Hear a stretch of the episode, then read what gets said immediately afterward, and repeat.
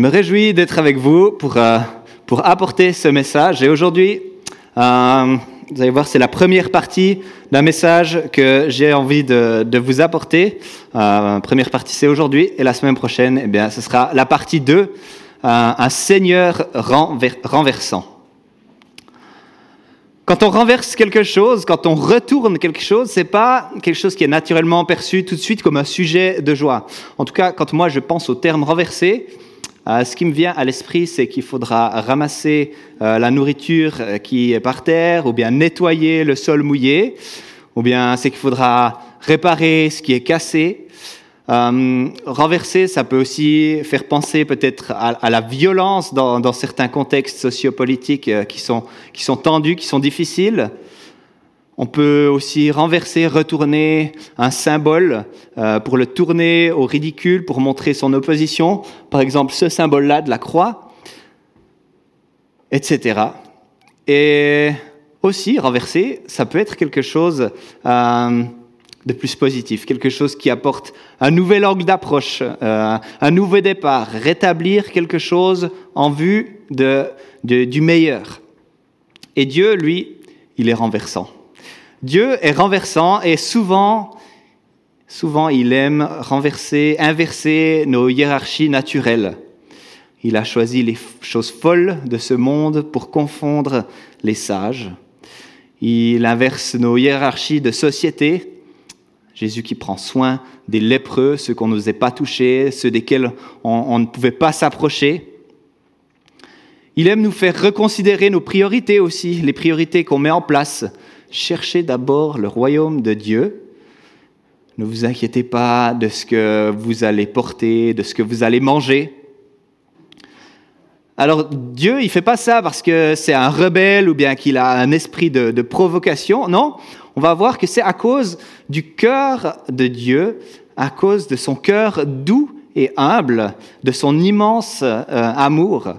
Eh bien, c'est pour ça que euh, dans, la personne de Jésus-Christ, eh bien, il est venu renverser plein, plein de choses pour notre bien et pour notre cause, pour notre salut aussi. Alors j'ai l'honneur de pouvoir apporter euh, ces deux prédications à la suite, euh, ce dimanche et dimanche prochain, et j'ai été touché par un texte en particulier ces derniers temps. Il s'agit de Matthieu 11, 25 à 30. Ça fait quelque temps que ce texte, il m'accompagne, qui me travaille. Un texte où Jésus-Christ, notre Seigneur, parle de son cœur. Il parle de son cœur dans un chapitre et un contexte qui est plutôt renversant, comme ça je dirais. Aujourd'hui, comme je vous ai dit, je me concentre sur la partie 1 de cette prise de parole de Jésus qui est bien célèbre et c'est vrai que c'est surtout la deuxième partie de cette prise de parole qu'on reconnaîtra facilement. Donc aujourd'hui, on va se concentrer sur cette première partie. L'évangile de Matthieu, un petit peu de contexte avant, l'évangile de Matthieu, il semble avoir été écrit par des juifs, enfin pour des juifs plutôt, je dirais, euh, et plusieurs euh, éléments montrent ça. Hein. Il y a la, généalogie euh, qui remonte jusqu'à David, jusqu'à Abraham, il y a beaucoup de terminologie juive un des grands centres d'intérêt de cet évangile, eh bien, c'est la loi juive, mais en même temps, Jésus qui est très sévère envers les, pharisiens. Et le passage qu'on va voir ce matin, il se développe dans un contexte de, rejet, de confusion par euh, Israël, par les Juifs, au sujet de la personne de Jésus, de qui est Jésus. D'ailleurs, au chapitre 11, on voit que même Jean-Baptiste, même Jean-Baptiste, lui, a des doutes. Euh, Jésus prononce des paroles qui sont dures contre des villes qui n'ont pas changé d'attitude suite au miracle qu'il a accompli. Et puis au chapitre d'après, le chapitre 12, on reproche à Jésus de ne pas avoir respecté le sabbat, on l'accuse de chasser des démons par le diable. Bref, on voit bien qu'il y a cette dynamique de, rejet, cette dynamique d'opposition, d'incompréhension de, de qui est Jésus. Et le passage qu'on va lire, eh bien, il est à la fois très bien inscrit dans ce contexte de Jésus qui est en décalage, et puis en même temps, c'est une parole qui est pleine de joie, pleine d'espoir pour ses auditeurs. Euh, vous savez peut-être que les, autres, euh, les auteurs des évangiles, ils choisissent de structurer euh, leur, leur, texte un peu différemment. Et puis dans l'évangile de, de, Luc, ces, paroles de Jésus, elles arrivent juste après le retour de mission des 70 disciples. Ils étaient envoyés pour guérir des malades, pour chasser des démons, pour annoncer euh, le, royaume de Dieu qui vient, qui est là. Et puis, dans l'évangile de Matthieu, on voit que ce récit, il est aussi assez proche, il est au chapitre 10. Mais là, on est dans Matthieu 11. Si vous avez une Bible, je vous invite euh, à, l'ouvrir à Matthieu 11, et puis on va lire euh, vers la, fin de ce chapitre. Jésus prononce une parole de louange au Père, une parole de louange à son Père. À partir du verset 25. Vers cette même époque, Jésus dit, Je te loue, ô Père, Seigneur du ciel et de la terre, parce que tu as caché ces choses aux sages et aux intelligents, et que tu les as révélées à ceux qui sont tout petits. Oui, Père, car dans ta bonté, tu l'as voulu ainsi. Mon Père a remis toutes choses entre mes mains. Personne ne connaît le Fils si ce n'est le Père, et personne ne connaît le Père si ce n'est le Fils, et celui à qui le Fils veut le révéler. Il y a plusieurs paroles qui sont surprenantes dans ce texte. Dieu qui cache des choses. Dans sa bonté, il le fait en plus. Personne ne connaît le Fils ou le Père. Eh bien, ce matin, j'aimerais mettre quatre accents, quatre zooms sur ces paroles de Jésus. Chaque point avec comme élément marquant le fait, euh, comme en fil rouge, le fait que Dieu cache et révèle, et c'est un sujet de joie. Ça, c'est une vérité renversante. Dieu cache et révèle, et c'est un sujet de joie. Tout d'abord, j'aimerais souligner que Jésus, il est en train de louer, d'adorer le Père. Si même Jésus, le Fils, il loue le Père, à combien plus forte raison nous, on devrait suivre cet exemple? Et on est appelé à le louer, lui qui est digne de toute louange. Jésus loue le Père. Eh bien, d'une part, cette louange, elle est en lien avec le fait que des démons ont été chassés, que beaucoup de gens ont été guéris quand ses disciples ont été envoyés en mission. Beaucoup de gens ont cru. Mais cette louange, elle est aussi surtout liée à la joie profonde que Jésus il expérimente lorsqu'il offre son salut. Lorsque sa grâce, elle vient, elle rejoint, elle touche ceux qu'il a aimés, ceux qu'il aime. Les sages et les enfants. Je te loue, ô Père, parce que tu as caché ces choses aux sages et aux intelligents, et que tu les as révélées à ceux qui sont tout petits. Ça, c'est un renversement des choses qui sont cachées aux intelligents, qui sont révélées à ceux qui sont tout petits. Pour bien comprendre ces paroles, il faut déjà savoir de quoi on parle. Ces choses. C'est quoi ces choses? Eh bien, là, le contexte nous aide bien. Il nous aide bien à discerner le sens des, des paroles de Jésus. Jean-Baptiste qui se demande si c'est bien le Messie, et Jésus qui répond par cette parole du prophète Ésaïe, les aveugles voient, les paralysés marchent normalement, les lépreux sont purifiés, les sourds entendent, les morts ressuscitent. La bonne nouvelle est annoncée aux pauvres. Ça, c'est une façon pour l'époque extrêmement forte de dire je suis le Messie. Vous n'avez pas besoin d'en attendre un autre. C'est moi le Messie. C'est moi loin de Dieu.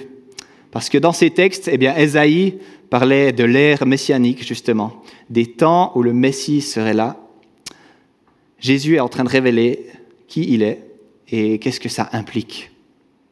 Et quelques versets plus loin, il y a ces villes hein, qui, sont, qui, qui, ont vu ces miracles, mais qui n'ont pas changé d'attitude et qui ne se sont pas tournées vers lui pour se défaire d'eux-mêmes et compter sur lui. Eh bien, en fait, ces choses, ces choses, c'est son identité, c'est sa personne, c'est son œuvre de salut, c'est la vraie connaissance de Dieu, de qui est Dieu. Et Jésus se réjouit parce que cette connaissance de qui est Dieu, elle est cachée aux sages, elle est révélée aux tout petits. Le sujet de joie, c'est pas euh, que cette révélation elle soit refusée à un certain groupe de personnes. Non, c'est pas ça. Dieu ne prend pas du plaisir à punir.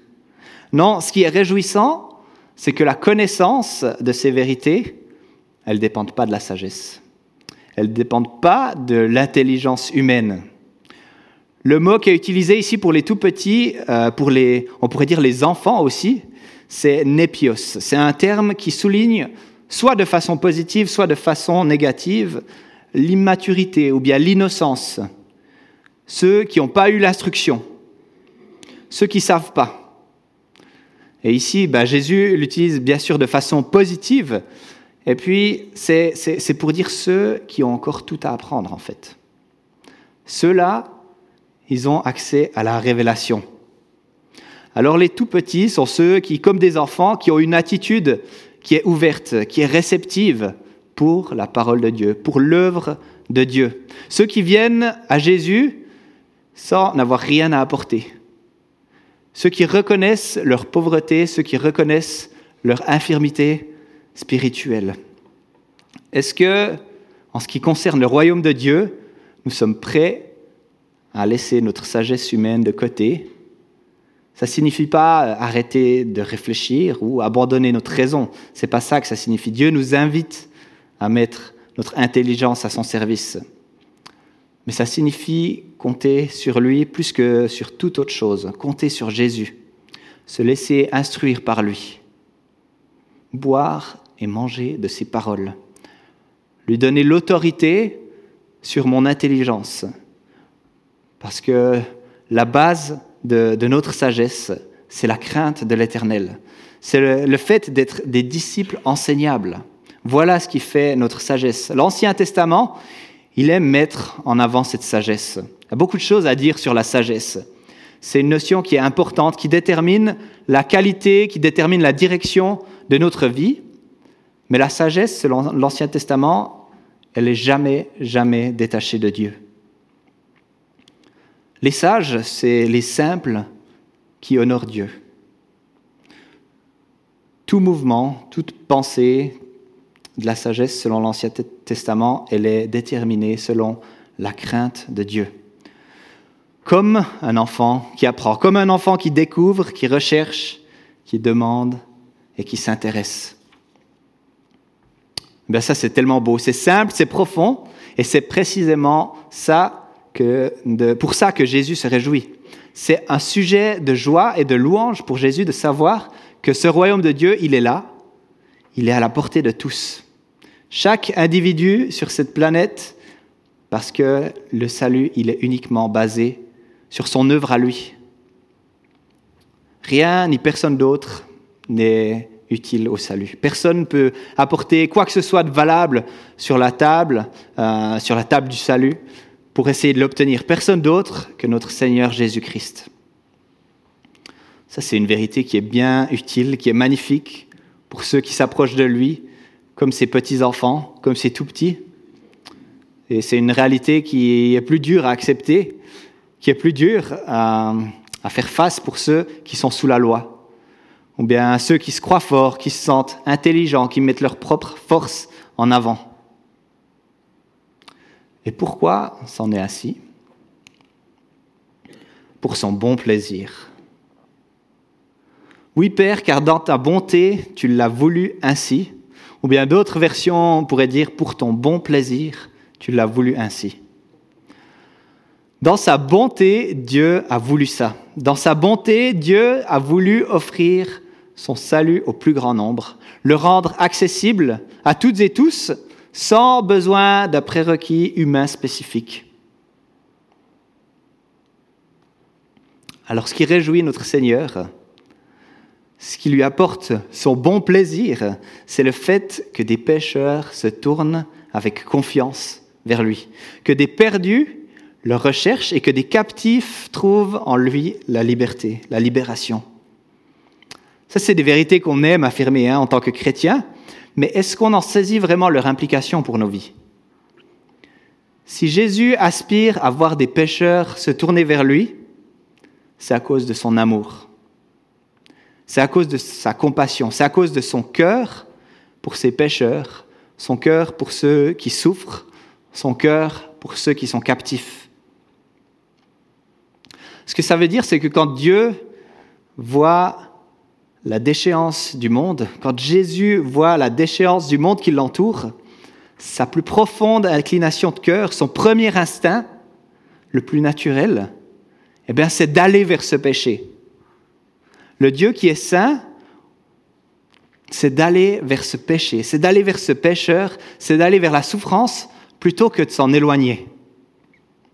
Et souvent, nous, dans notre misère, on a tendance à venir à Christ un peu embarrassé, comme si, comme si Jésus, euh, on le dérangeait, comme si on avait peur de, de l'embêter, comme si on s'attendait à ce que Jésus soit frustré ou bien soit déçu par notre nouvelle demande de pardon, notre nouvel échec, nos nouveaux problèmes. Mais Christ, il n'est pas irrité, il n'est pas contrarié quand depuis notre détresse, dans notre besoin, même si c'est avec un sentiment de vide intérieur, ou bien qu'on a l'impression que c'est parfois vide de sens, quand on vient encore une fois lui demander pardon. C'est justement pour ça qu'il est venu. C'est justement ça qu'il a envie de guérir. Lorsqu'on choisit de rester dans les ténèbres, de se retenir devant Dieu, c'est non seulement pour nous de se priver de notre réconfort, mais c'est aussi de priver Christ, notre Dieu, de ce qui fait son bon plaisir, en fait. C'est de le priver de ce qui fait son bon plaisir. Quelle belle invitation pour nous de savoir qu'on n'a pas besoin de s'améliorer pour venir à Jésus. Pour venir à Jésus, on n'a pas besoin de s'améliorer. On n'a pas besoin d'être moins pécheur, d'être moins malheureux. On n'a pas besoin de réduire notre souffrance pour venir à lui. Non, ces choses, c'est précisément ces choses qui poussent Jésus à s'approcher de nous, à manifester sa compassion. Il veut notre salut, notre libération, et il voit la guérison qu'il veut, qu'il va nous offrir, dans sa bonté et pour son bon plaisir. Dieu appelle les tout petits comme toi et moi pour que on n'ait pas besoin de nous prendre, de nous prétendre sages. Et ça, c'est magnifique. Tout a été donné à Christ. Tout lui a été donné. Mon Père a remis toutes choses entre mes mains. Ce verset, dans son intégralité, là c'est juste le début de ce verset, il y a plusieurs auteurs critiques qui ont pensé que ce n'était pas un verset qui était authentique parce que ça sonne beaucoup trop comme Jean, comme l'évangile de Jean. Euh, surtout à hein, ce qui vient après, mon Père me connaît, moi je connais le Père. Et ils disent, ben, c'est un ajout tardif. Euh, mais il n'y a pas vraiment de vrais arguments pour tenir cette position. Et donc on a vraiment des bonnes raisons de penser que ce verset a toute sa place. Et ça c'est important parce que ça montre, ça montre la, l'identité de Jésus vraiment comme, comme le, le Fils de Dieu. Ça montre l'identité de Jésus comme étant un avec le Père, comme étant Dieu lui-même. Tout a été donné à Christ tout. Ça signifie que tout ce qui était nécessaire à la médiation entre Dieu et l'humanité se retrouve entre les mains du Seigneur Jésus-Christ. Tout, toute chose. Jésus, il a l'autorité sur Satan. On le voit dans les récits de la tentation. Jésus a l'autorité sur les démons. Il a l'autorité sur le corps, sur l'âme humaine. Il a l'autorité sur la vie, sur la mort de ses disciples autorité sur les éléments de la nature, l'autorité de juger le monde. Et finalement, il a toute autorité sur les cieux et sur la terre. Toute chose a été donnée à Christ. Toute chose. Pas à nous, pas à nos efforts, pas à notre sagesse, toutes choses ont été données à Christ. Et il a non seulement cette autorité, mais il a aussi les qualités nécessaires dont on a besoin celle auquel nos cœurs ils aspirent vraiment. Et toute sa vie, tout son ministère, c'est vraiment de bons témoins de ça. Jésus-Christ, c'est la paix. Il est la lumière, il est la vie, il est plein de grâce. Il donne la joie, il est l'amour, il restaure la dignité. Et on le verra la semaine prochaine, il offre le repos. Toutes ces choses auxquelles on aspire naturellement. C'est des choses qu'on recherche dans notre quotidien, des choses qu'on recherche et qu'on retrouve eh bien, chez notre Seigneur Jésus-Christ. Donc oui, quand Jésus dit, mon Père a remis toutes, choses entre mes mains, il a vraiment tout ce qui est nécessaire à notre relation avec lui entre ses mains. En tant que médiateur, il possède toutes choses pour que nous soyons réellement bénis, que nous soyons réellement sauvés, que nous soyons réellement dans la relation avec lui.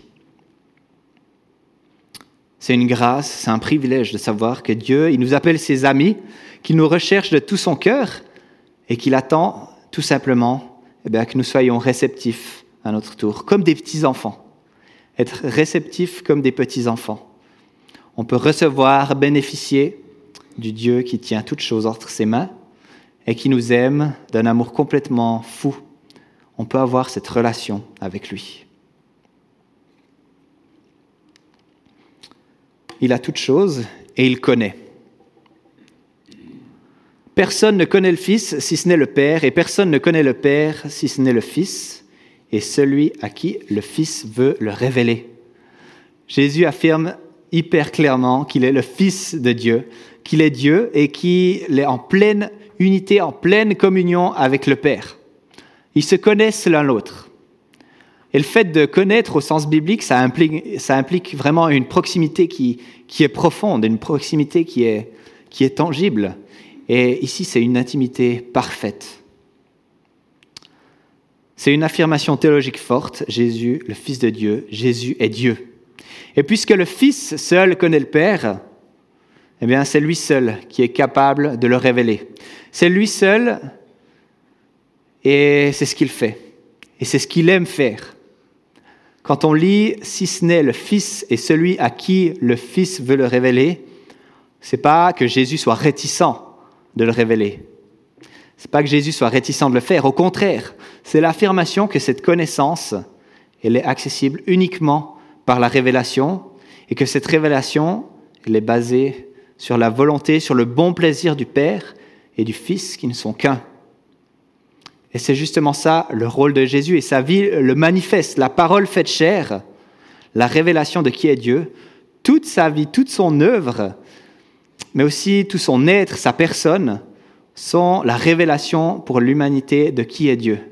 La façon dont Jésus se comporte avec ceux qui souffrent, la façon dont Jésus se comporte avec les pécheurs, c'est une manifestation du cœur de Dieu pour, pour nous, pour l'humanité.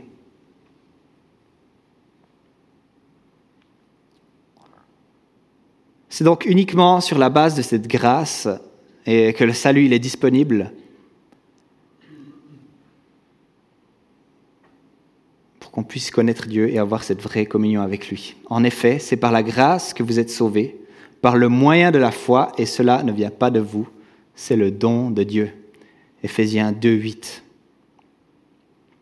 À qui donc le Fils veut révéler la connaissance du Père? Eh bien, ça, c'est ce qu'on va développer plutôt la semaine prochaine. Mais notre Seigneur est vraiment renversant. Ce Dieu qui est si grand, il a un cœur qui l'attire vers les tout petits, vers ceux qui se sentent tout petits, vers ceux qui se sentent indignes, ceux qui souffrent, ceux qui sont déçus, ceux qui sont déçus de décevoir encore une fois. Parce, que son cœur, il est attiré vers ceux-ci. Et ça, c'est la nature c'est sa nature et Christ, il a parfaitement incarné cette nature. Il s'approche de ceux qui souffrent, il les visite par sa grâce et puis il les rejoint. Alors toi, aujourd'hui, où en es-tu? Quelle est ta souffrance? Jésus te dit, je t'aime et ta souffrance touche mon cœur. En effet, voici ce que dit le Très-Haut. Celui dont l'habitation est éternelle et le nom saint. J'habite dans les hauteurs et la sainteté. Mais je suis aussi avec l'homme brisé et abattu, afin de redonner vie à l'esprit abattu, afin de redonner vie au cœur brisé. Ésaïe 57, verset 15. Voilà ce que Jésus-Christ est venu manifester sur la terre redonner vie à l'esprit abattu, redonner vie au cœur brisé, être avec ceux qui passent par cela. Finalement, eh j'aimerais nous inviter à venir devant Dieu en laissant de côté ce qui est de l'ordre de nos prétentions qui sont, qui sont toutes humaines. J'aimerais nous inviter à nous approcher de lui avec tout ce qu'il y a de douloureux, tout ce qu'il y a de difficile, tout ce qu'il y a de puant dans nos vies, parce que c'est exactement de ça que Jésus se soucie le plus. C'est justement cela que Jésus euh, veut, veut prendre en main. C'est ça qu'il souhaite toucher et c'est là qu'il souhaite nous rencontrer. Mais ce n'est pas nous qui devons régler tout ça. C'est Jésus qui s'en est chargé. Peut-être que la souffrance, elle ne caractérise pas vraiment ce que tu vis. C'est aussi ce texte un encouragement à apprendre des plus petits, à apprendre de leur relation à Dieu. Comment est-ce que je peux devenir comme un de ces tout petits euh, de mon entourage? C'est une invitation à reconnaître que tout ce qu'on est, tout ce qu'on a, eh bien, on l'a de Dieu et tout ce qui nous reste à apprendre, eh bien, on l'apprend par lui, pour lui. Peut-être on peut réfléchir aussi comment on peut encourager ces tout petits à développer leur relation à Dieu et apprendre d'eux. D'ailleurs, ça va droit bien avec euh, l'annonce d'Anne-Catherine. Hein. C'est tout petit euh, qu'on peut, qu'on peut accompagner et qui peuvent nous apprendre tellement de choses. Eh bien, une occasion en or de passer du temps avec eux aussi et d'apprendre d'eux. Mais ce matin, j'aimerais vous encourager à demander à Dieu une révélation de qui il est, pour le connaître vraiment pour connaître ce qu'il a à dire sur notre vie, sur notre souffrance, connaître la façon dont il a envie de nous rejoindre. Et puis, comme Jésus l'a fait, on est au bénéfice de ce salut. C'est tellement une magnifique occasion de le louer, de le louer. Merci Seigneur parce que tu as révélé ces choses à nous qui sommes ces tout petits, qui ne sommes pas vraiment sages en fait. Merci parce que tu as révélé, tu as donné ton salut pour nous. Quelle joie de savoir qu'il a tout porté pour nous et qu'on est appelé ses enfants. J'écouterai ce que dit Dieu, car il est droit pour qui l'écoute. Ta bienveillance, ô Éternel, vaut mieux que tout ce que j'ai vu. Seigneur, je te dis merci parce que tu es ce Dieu qui se révèle. Tu te révèles à nous malgré euh, notre petitesse, malgré notre manque de sagesse. Seigneur, tu nous enseignes que la vraie sagesse, elle est auprès de toi. La vraie sagesse, elle est là quand on se rend compte que, finalement on est peu de choses, mais que toi, tu es tout pour nous, Seigneur. Alors, ouais, comme, comme Jean-Baptiste le disait, eh bien, Seigneur, ma prière, c'est que nous puissions diminuer, mais que toi, tu, tu croisses, Seigneur, que toi, tu croisses en nous pour que nous entrions vraiment dans le plan que toi, tu as pour nous pour devenir vraiment les personnes que tu nous as appelés à être, Seigneur, aussi. Seigneur, merci pour ton salut qui rejoint toutes les zones de nos vies, Seigneur. Les zones d'ombre, les zones douloureuses, les zones difficiles. Merci parce que ton cœur, il est tourné vers ça. Et tu prends plaisir à nous rejoindre là, Seigneur. Tu prends plaisir à nous relever, Seigneur. Quel que soit le nombre de fois qu'on vient à toi, pour te demander pardon, pour te demander ton secours, eh bien, Seigneur, tu, es là et tu viens nous relever et tu le fais avec joie parce que c'est ce que ton cœur désire, Seigneur. Bien, merci pour ce cœur qui est bon, qui est doux et humble, Seigneur. Tu es grand et tu es fidèle. Nous voulons placer nos vies dans ta main, Seigneur. Nous voulons te louer, t'adorer pour qui tu es, t'adorer pour ce salut que tu nous offres, Seigneur, ce matin. Gloire à toi, Jésus, Seigneur. Amen.